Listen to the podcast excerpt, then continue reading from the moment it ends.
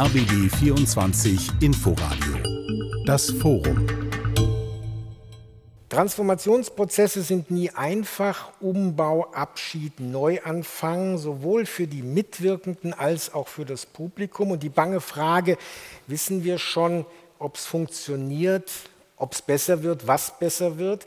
Die Stiftung Preußischer Kulturbesitz mit ihren Museen, Archiven, Bibliotheken, Forschungseinrichtungen ist gerade in einem solchen Prozess. Zu Beginn des Jahres 2024 ist es eine wichtige Etappe. Die Museen in der Stiftung sind eigenständig. Organisatorische Aufgaben vom Leihverkehr bis zur Sicherheit werden jetzt dezentral gemanagt. Das Forum im RBB24 Inforadio in Zusammenarbeit mit dem Deutschen Kulturrat und der SPK aus dem Humboldt-Saal der Staatsbibliothek. Und dieser Saal ist im Haus unter den Linden 8. Mein Name ist Harald Asel. Bei mir ist der Präsident der Stiftung Preußischer Kulturbesitz, Hermann Patzinger, und den muss ich gleich mal fragen, haben Sie seit dem 1. Januar jetzt weniger zu tun, weil die Museen autonomer sind oder mehr, weil die Aufgaben der alten Generaldirektion jetzt bei Ihnen auf dem Tisch landen? Nein, im Moment ist es definitiv mehr, was wir zu tun haben oder was, was ich zu tun habe, aber was viele von uns zu tun haben, weil der Prozess natürlich noch in keinster Weise abgeschlossen ist. Wir haben gerade für die Governance der Museen Ende letzten Jahres eine neue Zielstruktur erarbeitet, ein Organisationsmodell, was aber jetzt umgesetzt werden muss. Das ist kein einfacher Prozess. Also insofern wird es noch viel, viel mehr Arbeit in diesem Jahr geben. Aber dann, wenn die Struktur einmal läuft und umgesetzt ist, dann sind die Museen autonom, dann sollen sie natürlich arbeiten und äh, dann gibt es einen, einen, Vorstand, der sozusagen die Stiftung übergreifend die grundsätzlichen strategischen Dinge steuert.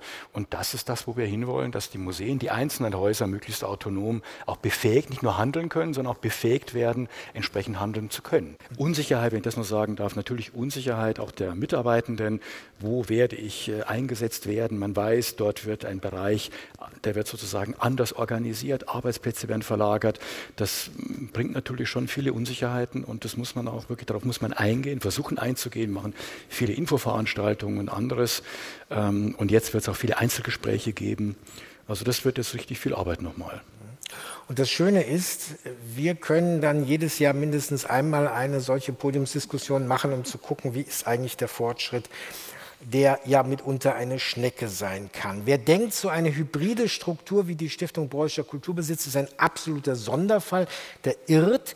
Seit 2019 ist Ulrike Lorenz Präsidentin der Klassikstiftung Weimar. Auch da gibt es Museen, Forschungseinrichtungen, Archiv, die Anna-Amalia-Bibliothek, aber auch das ein oder andere Schloss. Wie blicken Sie denn da von außen auf den Reformprozess der SPK? Also mit angehaltenem Atem, wenn ich das sagen darf, äh, weil ich ahne, was das für eine Großinstitution, wie es die Stiftung Preußischer Kulturbesitz ist, bedeuten kann. Die Klassikstiftung Weimar ist ein bisschen komplexer noch, weil wir die Bau- und Gartendenkmalpflege, Sie sprachen von den Schlössern, ist quasi stellvertretend dafür, auch noch in unserer Eigenregie haben, aber wir sind entscheidend kleiner statt 2000 Mitarbeitern 430. Ähm, wir sind klarer in unserer Trägerstruktur und gleichwohl bereitet uns unser Transformationsprozess große Mühen. Ich bin sehr gespannt. Ich finde es hoch beeindruckend, dass die Stiftung Preußischer Kulturbesitz sich angeregt, um nicht zu sagen auch initiativ angespornt äh, durch das Wissenschaftsratsgutachten, so meine Außenbeobachtung selber auf den Weg gemacht hat und wie ich beobachten konnte, tatsächlich mit dem Interimsvorstand ein Kollektivorgan geschaffen hat, das aus meiner Sicht beispielhaft orchestriert diesen Transformationsprozess, der sehr komplex ist, gemeinsam trägt. Und das scheint mir schon erstmal ein ein absolut erforderlicher, aber auch ein sehr guter Ausgangspunkt zu sein. Und ich bin total gespannt und ähm, bereit, jede Erfahrung, die in Berlin gemacht wird, sehr gut zu bedenken, ob wir die auch in Weimar gebrauchen können. Und jetzt merken wir schon, ah, Strukturfragen, Interimsvorstand. Wir werden darüber noch im Detail sprechen. Und das berühmte Gutachten aus dem Jahr 2020, das unter anderem vorgeschlagen hat, nimmt doch diese ganzen verschiedenen Einrichtungen auseinander. Strukturfragen sind für Außenstehende ja meistens eher dann von Interesse, wenn man sie skandalisieren kann. Bei mir sitzt Andreas Kilp, Kulturkorrespondent für die Frankfurter Allgemeine Zeitung in Berlin. Sie beobachten ja schon lange diesen gesamten Prozess der Diskussion auch um die Stiftung. Kommt dieser Einstieg in den Umbau zur rechten Zeit? Kommt er zu früh? Kommt er zu spät? Er kommt zu spät. Er kommt deshalb zu spät, weil die Preußen-Stiftung im Augenblick gar nicht in der Lage ist, den Handlungsspielraum zu gewinnen, den sie bräuchte, um sich grundlegend und schnell zu reformieren. Äh, das wird ja oft von einem Tanker gesprochen.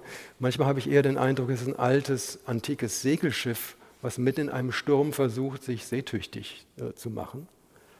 Und, äh, und, dieser Sturm hat natürlich was mit den Finanzen zu tun, er hat was mit den gestiegenen Grundkosten der Stiftung zu tun, er hat was mit dem Zustand der Bauten zu tun und jetzt auch noch mit der Schließung des Pergamon-Museums. Und er hat was damit zu tun, dass die Struktur der Stiftung schon seit Jahren sozusagen reformbedürftig ist. Für mich hat er konkret auch was jetzt mit der Untätigkeit der Politik zu tun, mit dem Abwarten der Kulturstaatsministerin, mit der Obstruktion der 16 Bundesländer und ähm, mit dem Unwillen sämtlicher Kulturpolitiker dieses Landes, die Situation realistisch einzuschätzen und entsprechend finanziell zu handeln. Auch das wird uns noch beschäftigen. Der Deutsche Kulturrat ist der Spitzenverband der Bundeskulturverbände und der hat im Dezember in seiner Zeitung Politik und Kultur ein Dossier zur Stiftung Preußischer Kulturbesitz veröffentlicht. Da geht es um Innenansichten, aber auch um Erwartungen der Politik und der Zivilgesellschaft. Gabriele Schulz ist stellvertretende Geschäftsführerin des Kulturrates wie blicken denn die ganzen vielen Kulturakteure dieses Landes auf die SPK? Ist das der Platzhirsch, der ihnen was wegnimmt? Ist es ein erstrebenswertes Modell? Wird das, was da gemacht wird, am Ende woanders auch gebraucht? Von allem etwas, um es mal ganz kurz zu sagen. Also erstmal ist es ja nicht die erste Befassung mit der Stiftung Preußischer Kulturbesitz, dieses Dossier, sondern das ist eigentlich das Ergebnis eines Prozesses. Wir haben im Januar 2021 eine Stellungnahme zur Reform der SPK vorgelegt, nachdem das Wissenschaftsratsgutachten äh, ja im Sommer 2020 erschienen war. Und das ist durchaus ungewöhnlich, weil es keineswegs äh, das Übliche beim Deutschen Kulturrat ist, dass man sich zum Wohl und Wehe einzelner Einrichtungen äußert, äh, sondern das machen unsere Mitglieder und die achten in der Regel auch sehr genau darauf, dass wir uns da überhaupt gar nicht einmischen. Und allein, dass wir das gemacht haben, zeigt schon die Besonderheit der Stiftung Preußischer Kulturbesitz. Natürlich, dieses Gutachten wurde ja schon angesprochen, es war ein Donnerschlag. Ich glaube, dass es auch vieles dann in den, praktisch ins Rollen gebracht hat, was vorher schon vielen, die sich da näher mit befasst haben, bekannt war. Dass wir uns damit beschäftigt haben, war tatsächlich weil es die Vielgestaltigkeit der SBK auch viel unserer Mitglieder betrifft. Das sind ähm, die Vertreter von Museen, das sind die Vertreter von Archiven, das sind die Vertreter von Bibliotheken, aber natürlich auch die Urheberinnen und Urheber, die Unternehmen, wenn ich an die Deutsche Digitale Bibliothek denke, die ja bei der SBK angesiedelt ist, betrifft ganz viele andere, die überhaupt vielleicht gar nicht sozusagen bei SBK und Museum sofort auf dem Schirm sind. Und dieses Dossier war dann eine gute Möglichkeit, auch nochmal die Vielschichtigkeit der SBK aufzuzeigen, weil das war auch höchst spannend, als wir diese Stellungnahme erarbeitet haben. Das sind alles wirklich ähm, Experten in ihren jeweiligen Feldern, ähm, die daran mitgewirkt haben, dass selbst denen nicht so bewusst war, was alles SPK ist. Die fünfte in der Runde ist Patricia Rahimipur, Direktorin des Instituts für Museumsforschung. Als solche guckt sie natürlich, wie entwickeln sich Museen weiter und wie entwickeln sich in diesem Kontext dieser verschiedenen Einrichtungen und Museen weiter. Gleichzeitig ist sie Mitglied im Interimsvorstand der SPK. Äh, lassen Sie uns mal ein bisschen einen Einblick geben. Das ist ja alles relativ neu. Was machen Sie jetzt da und wie machen Sie das jetzt? Ja, der Interimsvorstand hat jetzt erstmal vornehmlich die Aufgabe, sich um die Reform zu kümmern. Also wir haben im letzten Jahr insbesondere die Struktur, die neue Struktur erarbeitet. Ähm, das ist äh, überhaupt nicht trivial. Also 2000 Mitarbeitende sind das eine, aber es ist ja eine gewachsene Struktur ähm, mit der Generaldirektion gewesen der Ruf zum Beispiel nach Budgetierung der einzelnen Museen, was bisher nicht der Fall war, ähm, kann sich nicht berufen auf ein historisch gewachsenes Budget. Also man kann nicht sagen, ja, die haben immer schon so, so und so viel bekommen, das stocken wir irgendwie irgendwie auf. Deswegen mussten wir Kriterien erarbeiten. Diese Kriterien müssen irgendwie auch eine Gerechtigkeit abbilden. Die Kriterien müssen zukunftsweisend sein. Also sie müssen auch die strukturelle Entwicklung der Häuser mit einpreisen und so weiter. Das sind natürlich Schleifen, die man äh, gehen muss und ähm, wo man sehr, sehr viel miteinander diskutiert. Ähm, wie, wie, können die Budgets aussehen? Wie kann zukünftig äh, Personal ähm, in der Hauptverwaltung, also der Personalservice zum Beispiel, mit den Museen zusammenarbeiten? Wie können wir da neue Strukturen schaffen? Es muss wirklich für alles ein neuer Workflow her. Das erstmal vorzudenken, anzudenken, hatten wir ja mit dem Ziel der Stiftungsratssitzung im Dezember auch einen äh, ziemlich engen Zeitrahmen. Ähm, das hat uns hauptsächlich beschäftigt und wenn Sie jetzt fragen würden, wie haben wir das innerhalb dieses Interimsvorstandes gelöst, dann haben wir da viele Themen erstmal hauptsächlich die staatlichen Museen betroffen haben. Wir haben eben gehört, die Stiftung besteht aus sehr viel mehr Einrichtungen, aber die staatlichen Museen sind durch die Abschaffung der Generaldirektion natürlich am meisten auch betroffen äh, gewesen und sind es immer noch von dieser Umstrukturierung. Da haben wir uns häufig mit den drei Museumsvertretern plus Präsident und Vizepräsident getroffen und ansonsten eben eben im größeren Vorstand und ähm, versuchen, alles konsensual zu beschließen. Also wir ähm, haben noch nicht mal das Mehrheitsprinzip, sondern versuchen wirklich einer Meinung zu sein. Das klappt sehr gut. Aber das Einstimmigkeitsprinzip haben Sie auch nicht. Das ist doch, glaube ich, oder das haben Sie noch nicht aus, ausgetestet vielleicht. Genau. Sie merken, meine Damen und Herren, das sind alles Dinge, die es gar nicht äh, in die Schlagzeile äh, schaffen, aber das ist bei Umstrukturierungsprozessen oft so. Nun hat Andreas Kilp eben gesagt, das ist gar kein großer, schwerer Tanker, die SPK, sondern er hat vermieden zu sagen, eigentlich ist es eine Galeere, wo viele rudern müssen. Aber es ist sozusagen eigentlich ein fast leckgeschlagenes Schiff. Ist dieses Bild zu stark? Ich meine, es ist ja offensichtlich, dass wir viele Herausforderungen haben, viele Aufgaben vom Bauen, Sanieren, Provenienzforschung, Restitution und all dem Programm, was gemacht hat. Wir haben im letzten Jahr vier Millionen Besucher gehabt, also wieder ein Rekord, wie viele Jahre nicht. Und dann nebenbei den ganzen Laden sozusagen komplett neu zu organisieren.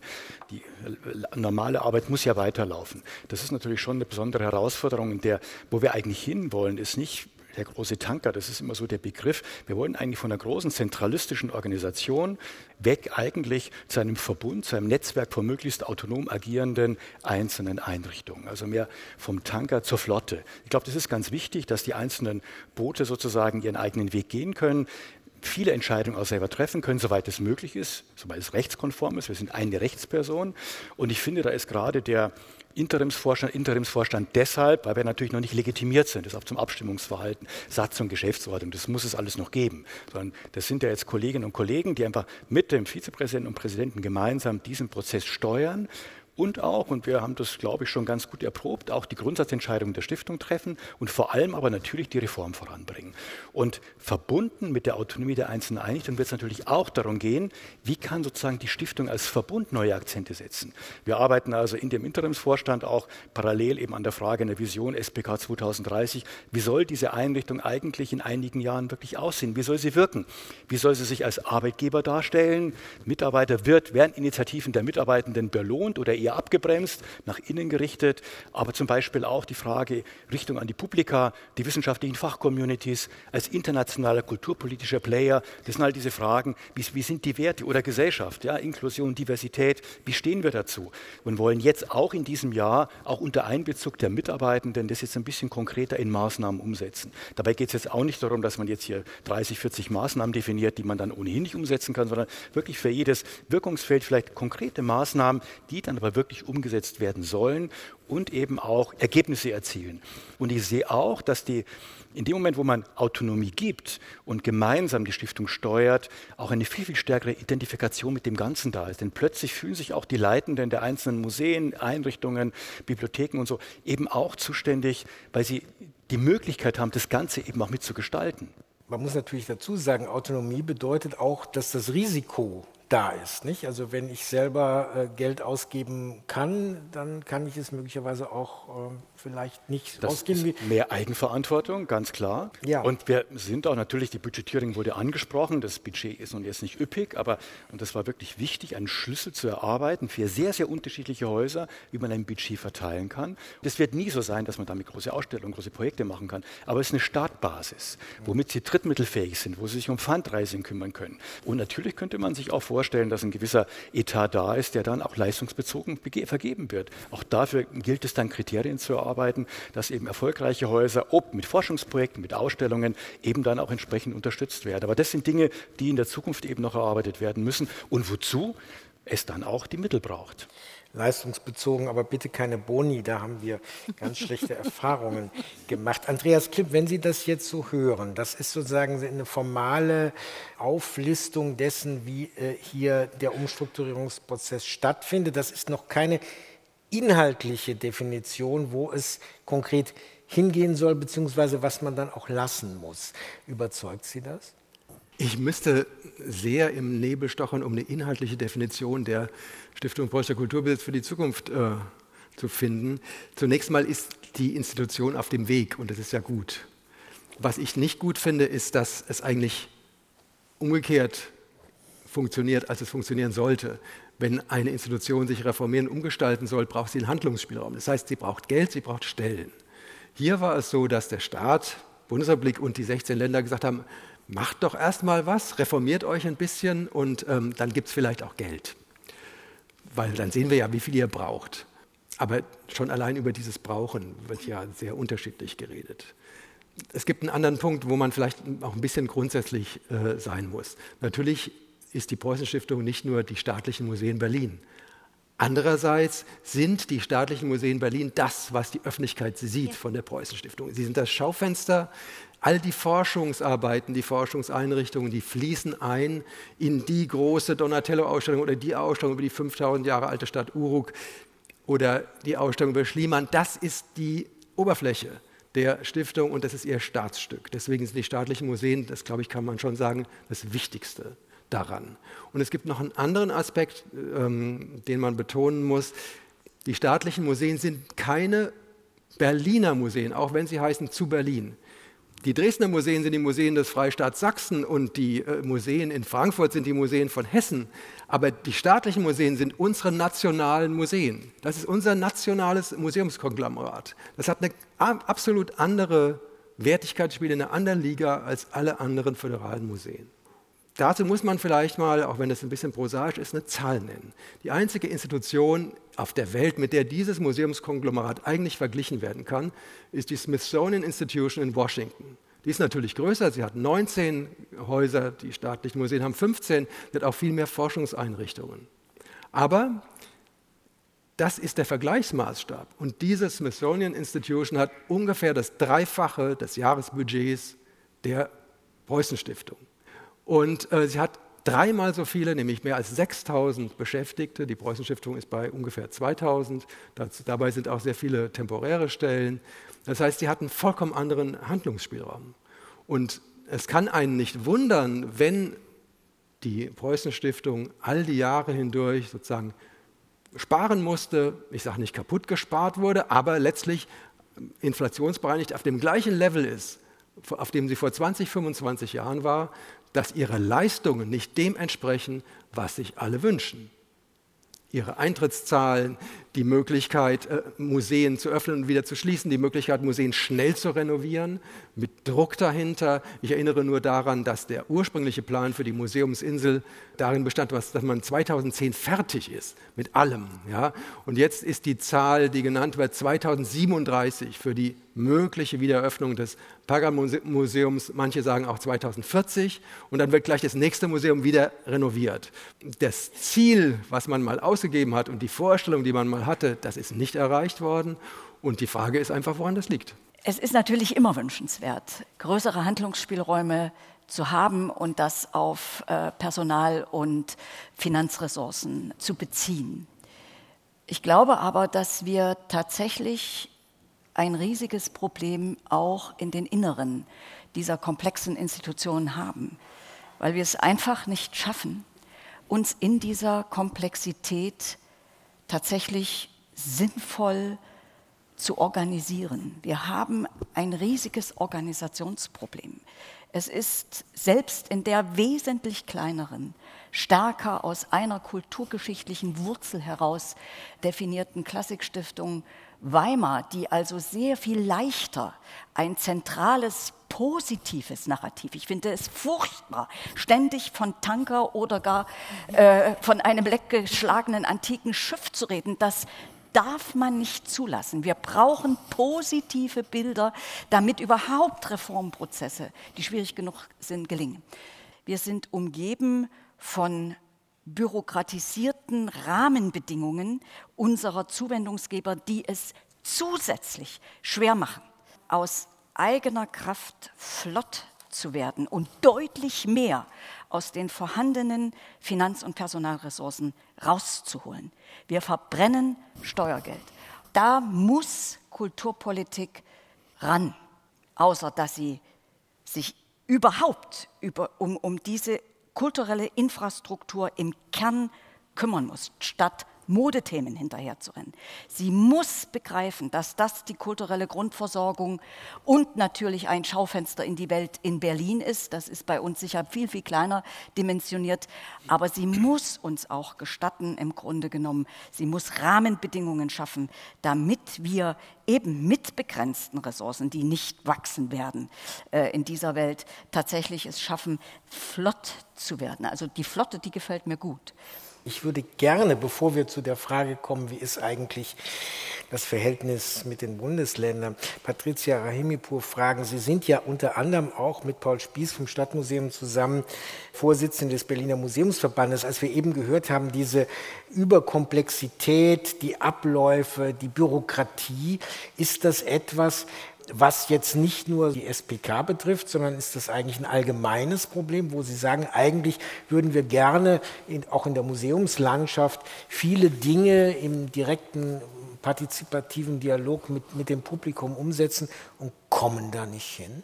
Ich würde es gerne sogar noch ein bisschen über Berlin hinaus denken wollen, weil ich als Direktorin des Instituts ja auch ähm, einen nationalen Auftrag habe. Das heißt, ich beobachte schon auch die Museumslandschaft in Deutschland generell. Ich glaube, grundsätzlich muss man sich erstmal klar machen, dass die Museumslandschaft in Deutschland mit über 7000 Museen derzeit mehr als 60 Prozent sind One-Man- oder One-Woman-Show.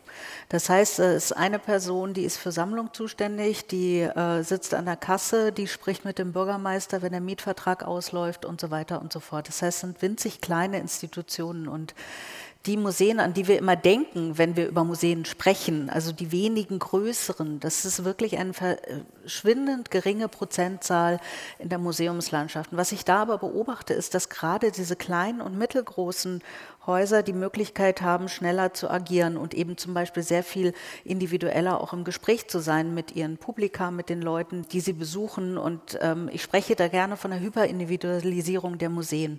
Das heißt, man muss ein Museum wirklich immer da betrachten, wo es steht, wer die Leute sind, die genau dieses Museum besuchen. Das ist was ganz anderes, ob sie ein Museum in Goldkronach betreiben oder ob sie hier in Berlin sind, wo sie 180 äh, Mitstreitende haben, die auch Museen machen.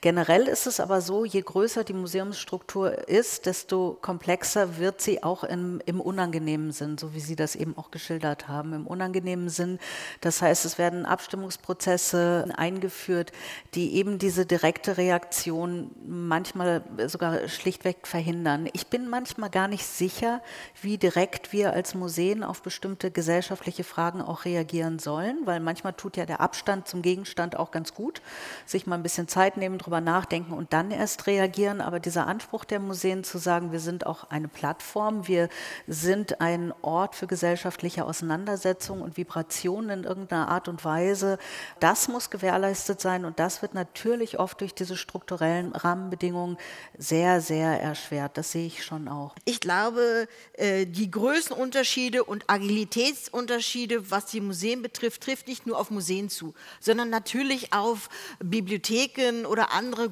Großeinrichtungen ebenso. Auch wenn man das Bibliothekswesen betrachtet, ist ja auch sehr viel ehrenamtlich. Viele sind auch One-Woman-Shows, die praktisch halt sozusagen im Stadtteil alles sind Bibliothekarin und womöglich auch noch Hausmeisterin. Das heißt also, dass da natürlich viel schneller reagiert werden kann, wenn der Kindergarten vorbeikommt und äh, sagt, hier möchte ich irgendwie meine Ecke haben für so etwas, als eine Großinstitution liegt hier auf der Hand. Das heißt, ich glaube, man muss auch sehr stark äh, differenzieren. Die Museen gibt es ebenso wenig, wie es die Bibliotheken oder die Archive oder so etwas gibt, sondern es sind jeweils auch spezifische Aspekte zu beachten. Und ich glaube, was für die Museen vielleicht auch auf die Bibliotheken zutrifft, ist, dass viel stärker, so nehme ich zumindest wahr, in den letzten Jahren auf das Publikum geguckt wird. Wie unterschiedlich das Publikum ist, wie divers das Publikum ist und nicht nur die Zahl der Besucher als solche relevant ist, sondern auch, welche ähm, Schichten erreiche ich, wie ist meine Besucherschaft. Also das ist, finde ich, würde ich sagen, schon ein Prozess, der die letzten Jahre, vielleicht auch das letzte Jahrzehnt doch an Relevanz gewonnen hat. Wenn man es positiv formuliert, dann kann man sagen, die Stiftung Preußischer Kulturbesitz wegen Umbau trotzdem weiter geöffnet. Und Umbau meint jetzt nicht das Pergamon-Museum, sondern es meint die Strukturen. Das Forum im RBB 24 Inforadio in Zusammenarbeit mit der Stiftung und dem Deutschen Kulturrat aus dem Humboldt-Saal der Staatsbibliothek Haus unter den Linden 8. Und wir waren eben gerade bei dem Punkt, dieses ist nicht eine Berliner Veranstaltung, dies ist nicht eine Veranstaltung des Bundes, sondern hier sind alle 16 Bundesländer mit im Boot. Und die Frage, ja, was ist denn eigentlich für die der Anlass dabei zu bleiben und demnächst, wie Sie gesagt haben, 10 Prozent mehr an finanziellen Mitteln zur Verfügung zu stellen? Und was muss man ihnen dafür auch anbieten? Hermann Patzinger und dann gehen wir in die Runde. Also, was für mich wirklich erstaunlich war damals, als das Gutachten des Wissenschaftsrats im Sommer 2020 vorlag, Auflösung der Stiftung, also Salamisierung in Scheibchen zerteilen und natürlich mit der Zielsetzung, dann kann man die Länder leichter aus der Trägerschaft der, der Stiftung herauslösen, weil wenn es kleinere Einrichtungen gibt, dann ist das gar nicht mehr notwendig. Dieser nationale gesamtstaatliche Charakter geht verloren. Ich kann mich erinnern, damals war gerade der bayerische Kunst- und Wissenschaftsminister Siebler Vorsitzender der Kultur-MK und er hat sofort widersprochen. Er hat sofort die Hand gehoben und gesagt, Moment, denn eins ist klar, wir sind ein Kind des Kulturföderalismus und natürlich mit dieser großen Einrichtung, egal ob sie nun geteilt wird oder nicht, aber der Verbund als solches, die Gesamtheit, wäre natürlich, wenn es eine reine Bundeseinrichtung würde, wäre dieses Gewicht, dieses austarierte Gewicht in unserem Föderalismus zwischen Ländern und Bund schon etwas aus dem Gleichgewicht gekommen. Und damit war aber andererseits auch klar, und das haben sehr schnell viele Länder und Länderminister und Ministerinnen, mit denen ich sprechen konnte, gesagt, ja, uns ist aber auch klar, wir müssen da irgendwie auch dann ein bisschen mehr zahlen. Denn der Länderbeitrag ist seit 1996 gedeckelt. Also inzwischen, Sie haben es schon gesagt, es gibt Gespräche schon im letzten Jahr zwischen Bund und Ländern, wie hoch könnte dieser Zuwachs aussehen. Die Länder haben mal 10 Prozent äh, ins Feld geführt, aber vorsichtig, die Finanzministerkonferenz und Ministerpräsidentenkonferenzen haben sich dazu noch nicht geäußert. Das waren die Kulturministerkonferenzen. Ne? Man wird sehen. Aber ich glaube, der Druck ist schon so groß, dass man jetzt nicht einfach sagen kann, interessiert uns nicht, denn sonst, glaube ich, würde man die Trägerschaftsfrage doch nochmal neu stellen und auch stellen müssen. So, das ist das eine. Und natürlich durch diesen Prozess, und das ist auch wichtig, ist den Ländern auch nochmal klarer geworden, was sie an der Stiftung haben. Ja, wir sind die nationale Kultureinrichtung, wir sind die gesamtstaatliche Kultureinrichtung und haben dadurch auch eine gewisse Verpflichtung gegenüber den Ländern. Wir haben früher ein föderales Programm gehabt, wo fertig kuratierte Ausstellungen in die Länder gegangen sind. Das ist dann ein bisschen eingeschlafen, das wollen wir wieder neu beleben. Wir haben im Oktober einen Workshop mit Vertretern der Länderministerien durchgeführt und mit BKM wie, sieht, wie, wie ist denn die Erwartungshaltung? Was erwartet man von uns? Wir wollen jetzt auch nicht so tun, dass wir allen sagen, wie man die Dinge zu tun hat. Ne? Also ne, wir sind ja Kollegen und wir lernen voneinander. Aber dennoch, es war zum Beispiel ganz klar im Bereich Bildung und Vermittlung, in anderen Dingen das Projekt Museum 4.0, wo es um digitale Vermittlungsformate geht, vom BKM finanziert, sind über uns. Wir hatten sozusagen die Steuerung, Ländereinrichtungen, Museen auch beteiligt gewesen. Also schon als, als, als Netzwerk sozusagen für Initiativen des Bundes oder auch der Länder.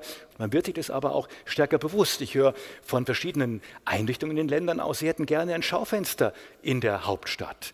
Es ist wichtig, hier auch präsent zu sein. So etwas können wir tun. Und vielleicht zu den Mitteln möchte ich noch einen letzten Satz sagen. Es wird nie genug sein, aber genau das, was Ulrike Lorenz sagte, wenn man uns andere Rahmenbedingungen gibt, ja, also Globalhaushalt, äh, die ganzen Freiheiten des Wissenschaftsfreiheitsgesetzes gibt, ja, Befreiung vom Stellenplan, kann man auch mit den Mitteln, die man hat, einfach noch besser, noch freier arbeiten. Aber wenn ich das richtig verstanden habe, die Politik sagt, also mehr Stellen gibt es nicht. Ihr müsst es dann quasi intern umstrukturieren. Nein, nein, das ist schon, das ist schon klar. Also beim, bei der Initiative Elemente des Wissenschaftsfreiheitsgesetzes auf die Stiftung anzuwenden, unterstützt uns BKM sehr. Die Staatsministerin ist da ganz dahinter. Das ist wichtig. Und es ist nicht so, dass man gesagt hat, es gibt, keine, es gibt nicht mehr Stellen, sondern das ist jetzt das Gespräch. Diese 10 Prozent, die die Länder drauflegen, das ist unterm Strich sind es drei Millionen. Da ist die Frage nach dem Bundesanteil. Die, Bund, Länder sagen natürlich, ja, der Bund kann gerne mehr geben, wir haben da nichts dagegen. Also das sind die Gespräche, die politisch geführt werden, wo sicher auch, auch anderes noch auf dem Verhandlungstisch liegt. Und ich muss auch sagen, es ist ein ungünstiger Zeitpunkt. Ne? Wenn man an die öffentlichen Haushalte schaut, das ist ein bisschen ähm, vom Timing nicht ganz ideal. Der Berliner Finanzsenator hat gerade allen äh, Senatsverwaltungen gesagt, 5,6 Prozent müsst ihr aus dem Etat äh, rausnehmen. 24, 25. Joe Shallow sagt, jeder Kultureinrichtung, jetzt ist es ja noch mal gut gegangen in dem Doppelhaushalt, danach wird es schwierig. Und ehrlich gesagt, der Deutsche Kulturrat wird es nicht schaffen, Proteste zu organisieren, so wie die Bauernverbände. Also ich bin mal gespannt, welche, welche Autobahnauffahrt sie blockieren können.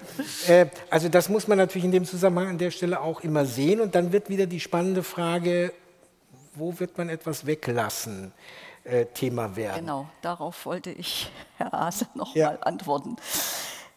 Also es ist klar, Berlin kriegt auf keinen Fall die Stellen, die es bräuchte, die errechnet worden sind und auch diese Etataufwüchse nicht.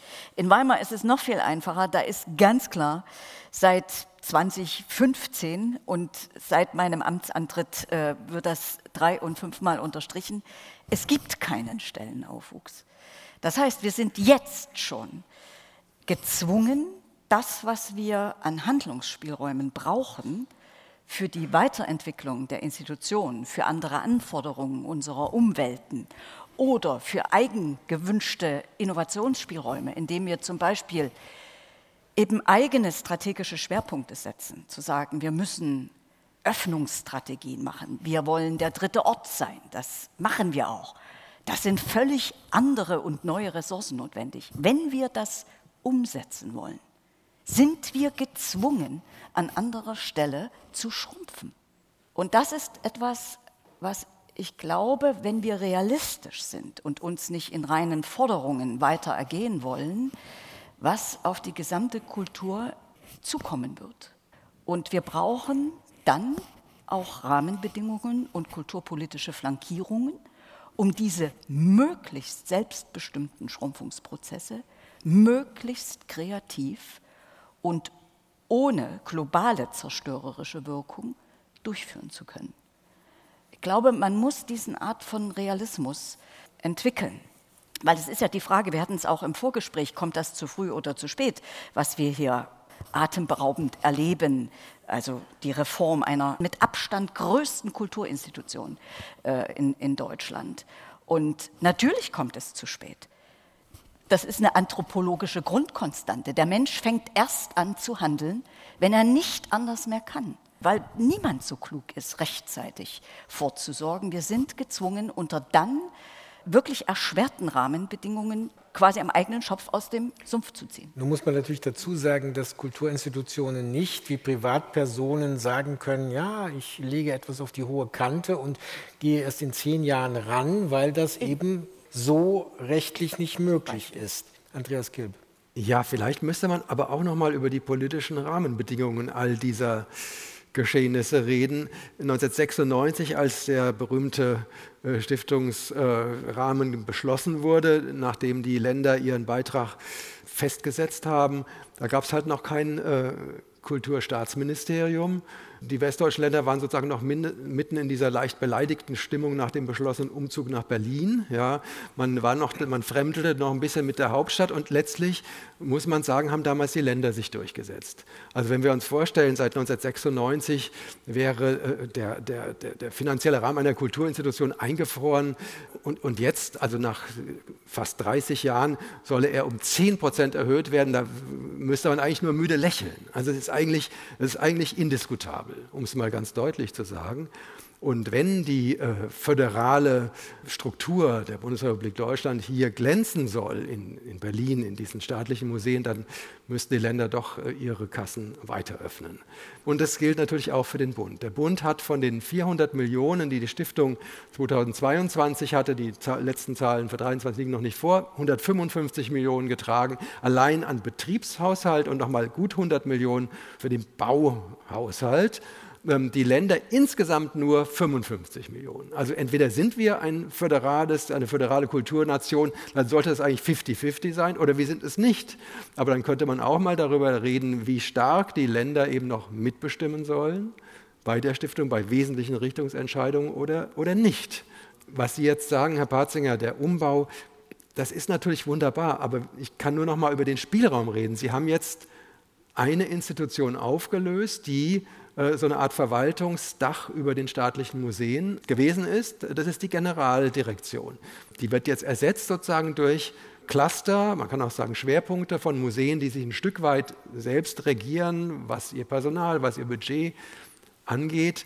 Aber wenn Sie sagen, Frau Lorenz, wir müssen auch über Schließungen reden, dann ist natürlich klar, was das im Fall der Stiftung Preußischer Kulturbesitz bedeutet, dass nämlich die peripheren Museen, die kleineren Standorte, die kleineren Sammlungen auch, dass die darunter leiden werden, dass die vielleicht nicht mehr so äh, äh lange Öffnungszeiten haben und dass die auch nicht mehr so viele Ausstellungen zeigen können, sondern dass dann ein Stück weit die in sich selbst, äh, sagen wir mal, stillgestellt werden.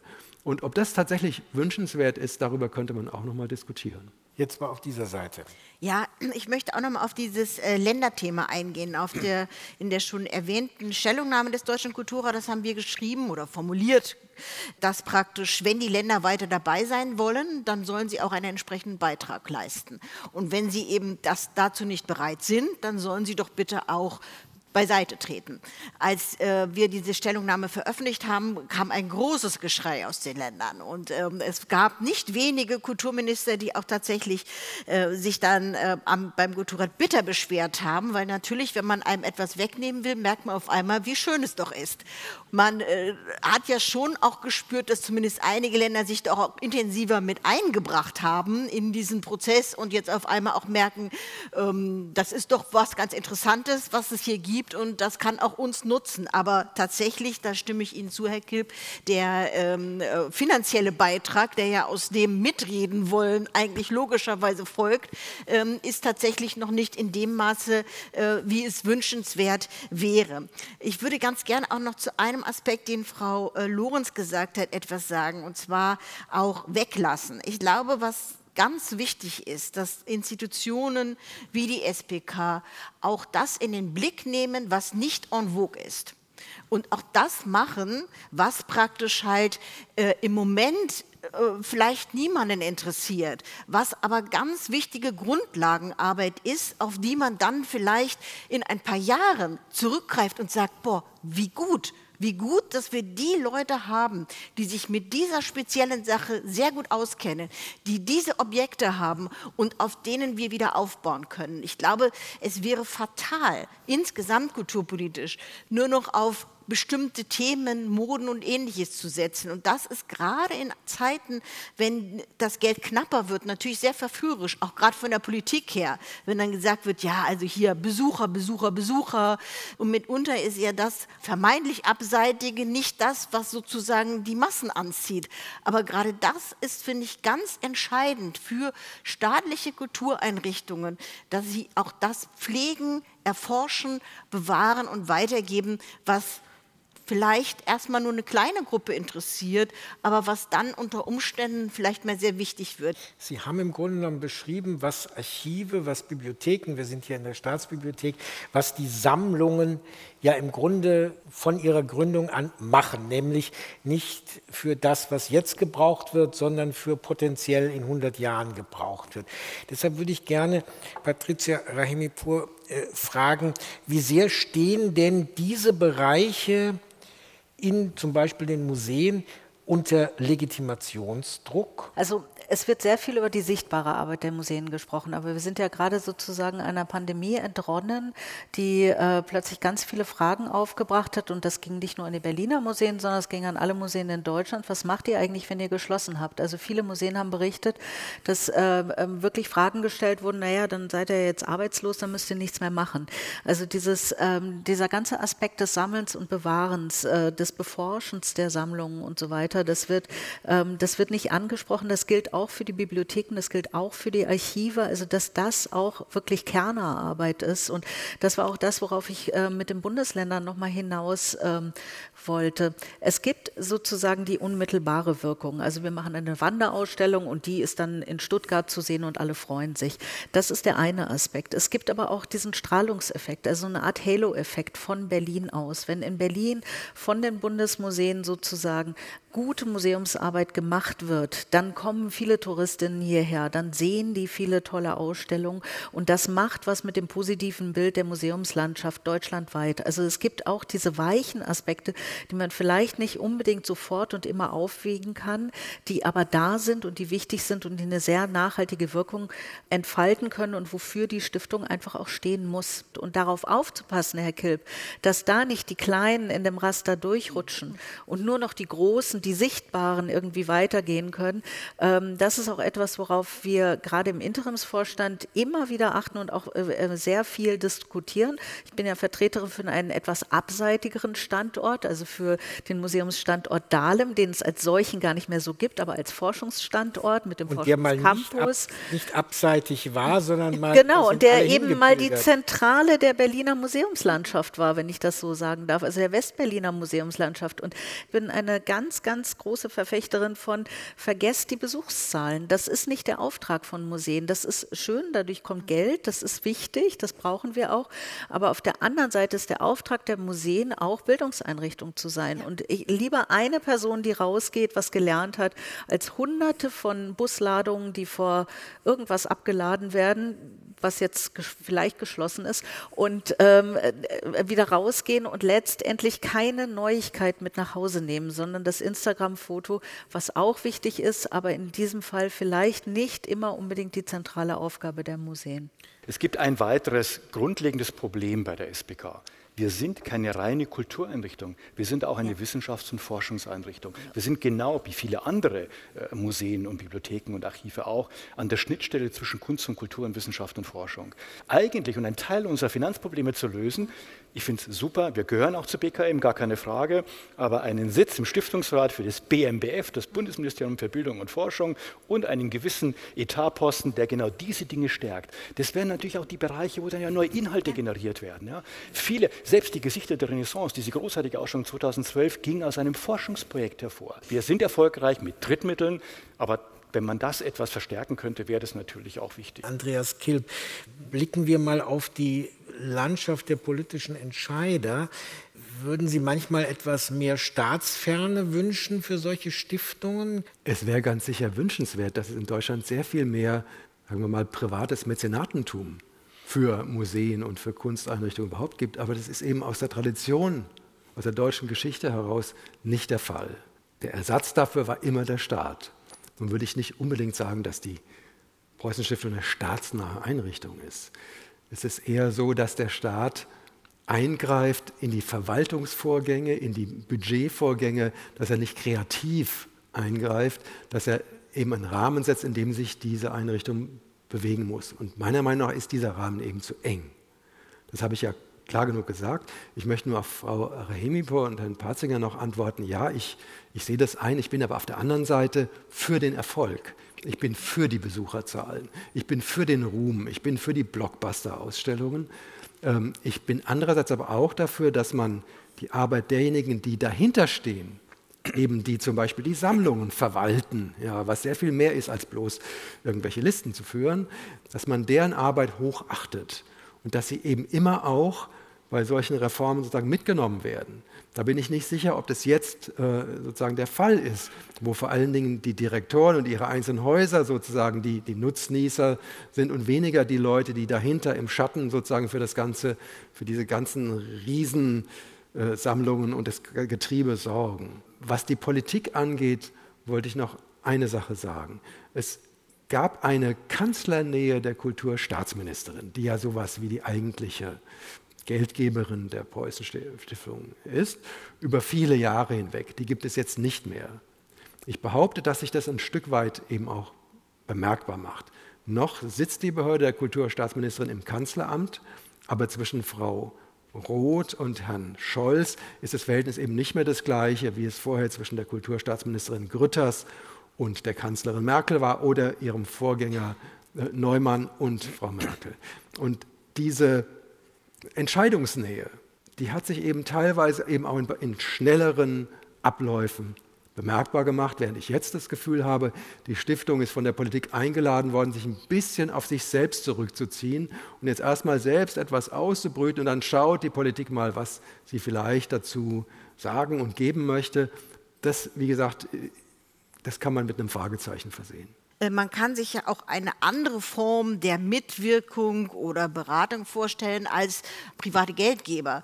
Also ähm, der Deutsche Kulturrat hat schon häufiger auch in seinen Positionierungen formuliert, dass beispielsweise ein Beirat, in dem zivilgesellschaftliche Organisationen vertreten sein könnten, zum einen ein guter Ratgeber sein können und zum anderen natürlich auch immer ähm, Ideen in ihre eigenen Organisationen wiederum zurücktransportieren. Das heißt, es kann auch wirklich ein Transmissionsriemen sein und es können auch gute Fürsprecher sein. Ja, wir haben eine Wortmeldung. Ja, hallo, Christiane Peitz vom Tagesspiegel. Ich habe zwei Fragen an Herrn Patzinger. Zum einen, Andreas Kilp hat es ja jetzt öfter gesagt, dass die Politik den Handlungsspielraum zu eng äh, fasst. Sind Sie enttäuscht von Claudia Roth in diesem Punkt, was die Finanzen angeht? Und um beim Thema Finanzen zu bleiben, wir wissen von anderen Kultureinrichtungen oder Veranstaltungen wie zum Beispiel der Berlinale, wie schwer es geworden ist, angesichts der aktuellen finanziellen Lagen ähm, Drittmittel, Sponsoren überhaupt noch anzuwerben.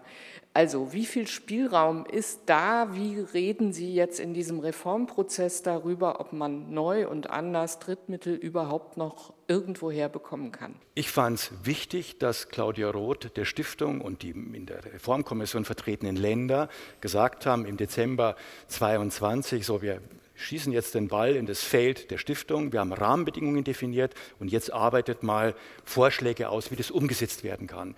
Denn wir wissen, auch wenn die Innenperspektive immer problematisch ist, wir kennen natürlich viele Probleme. Und wir haben ab Mitte des Jahres dann PD dazu bekommen. Das wird vom BKM finanziert, also Berater der öffentlichen Hand, die sozusagen dann das, was wir bis dahin erarbeitet haben, nochmal durch eine neutrale Perspektive, durch eine gewisse Kompetenz äh, in neue Organisation von öffentlich-rechtlichen Einrichtungen uns begleitet haben. Und ich glaube, nur so war es möglich, dass wir jetzt im Dezember, im vergangenen Dezember wirklich diesen Beschluss fassen konnten. Und insofern finde ich das eigentlich, ich glaube so, wenn ich die anderen Mitglieder anschaue, haben wir uns das gewünscht dass jetzt natürlich die Gesamtsituation finanziell ganz, ganz schwierig ist mit all den Energiekostensteigerungen, Mindestlohn, was bei uns bei den, bei den Steigerungen bei Bewachung und Aufsichtspersonal natürlich enorm nach oben treibt und Tarifsteigerung, dass das ein Gesamtproblem ist mit der Problematik der öffentlichen Haushalte. Da muss man ja nur Zeitung lesen. Dass das ein sehr unglücklicher Zeitpunkt ist, ist vollkommen klar. Und wir müssen schauen, gemeinsam mit BKM und mit dem BMF, dem Bundesfinanzministerium, wie wir da so durchkommen, dass äh, wir nicht so viel federn lassen müssen, arbeitsfähig bleiben und dann natürlich auch im Hinblick auf eine Reform, die wirklich dann auch eine besser ausgestattete Stiftung äh, erbringen soll. Und wie gesagt, nicht, ich bin nicht utopisch. Ich möchte mal als letztes eines sagen. Die Stiftung, die Westberliner SPK, hatte, hatte etwas weniger als 1500 Mitarbeitende. Nach der Wiedervereinigung, klar, auf einen Schlag 3500. Wir sind jetzt unter 1900. Ja, wenn ich jetzt mal die Drittmittelstellen weglasse, da sind wir dann über 2000, aber die Planstellen, also wir sind bald wieder auf dem Stand von West-Berlin, haben doppelt so viele Häuser, doppelt so viele Sammlungen, Provenienzforschung, Digitalisierung, Bildung und Vermittlung. Das war da vor 30, 35 Jahren gar kein Thema. Und ich glaube, das ist das Problem. Und deshalb hoffen wir einerseits, was ich vorhin sagte, Flexibilisierung, Elemente des Wissenschaftsfreiheitsgesetzes, Globalhaushalt, mehr Flexibilität in den Mitteln, die man uns gibt, die Mittel etwas erhöhen. Und dann, glaube ich, können wir in dem Rahmen, den natürlich Ulrike Rohens vollkommen richtig beschrieben hat, die Zeiten werden schwierig, dann können wir auch besser arbeiten. Und ähm, der letzte Teil Ihrer Frage mit den Drittmitteln. Wir haben, Frau Müller sitzt hier, das Kuratorium Preußischer Kulturbesitz, das sind schon seit sage und schreibe jetzt ins das 24. Jahr. 24 Jahre lang unterstützen uns große Wirtschaftsunternehmen in Deutschland aus den jeweiligen Branchen und fördern mit einem beträchtlichen Betrag jedes Jahr Dinge, die wir sonst nicht finanzieren können. Zuschüsse zu Ausstellungen, zu Kommunikationsmaßnahmen und, und, und, Digitalisierungsprojekte. Das ist, glaube ich, ganz wichtig. Wir hoffen, dass das weitergeht, aber wir wollen neue Mitglieder werben und da merkt man, da wird es schwierig. Und wenn Mitglieder dann, und da bin ich wiederum ganz bei Herrn Kilp, wenn man Förderat, dann wollen die gesehen werden, dann wollen die Erfolg, dann wollen die Besucherzahlen. Ich bin für Blockbuster-Ausstellungen, hat Andreas Kilp vorhin gesagt. Wir stehen vor Blockbuster-Ausstellungen. Champions League hat Claudia Roth gemeint, könnte die SPK spielen. Und wir werden sehen, wer hat gewonnen. Caspar David Friedrich in Hamburg, in Dresden, in Berlin oder vielleicht hat doch am Ende das kleine Greifswald, die Geburtsstadt, die Nase vorn. Auch das werden wir beobachten. Das war das Forum Bewahren, Verändern, Neu aufstellen zur Zukunft der Stiftung Preußischer Kulturbesitz.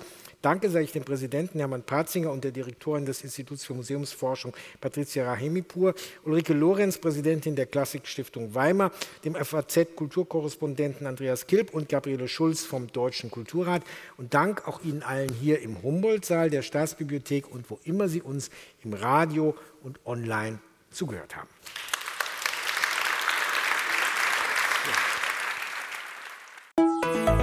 RBB 24 Inforadio vom Rundfunk Berlin-Brandenburg.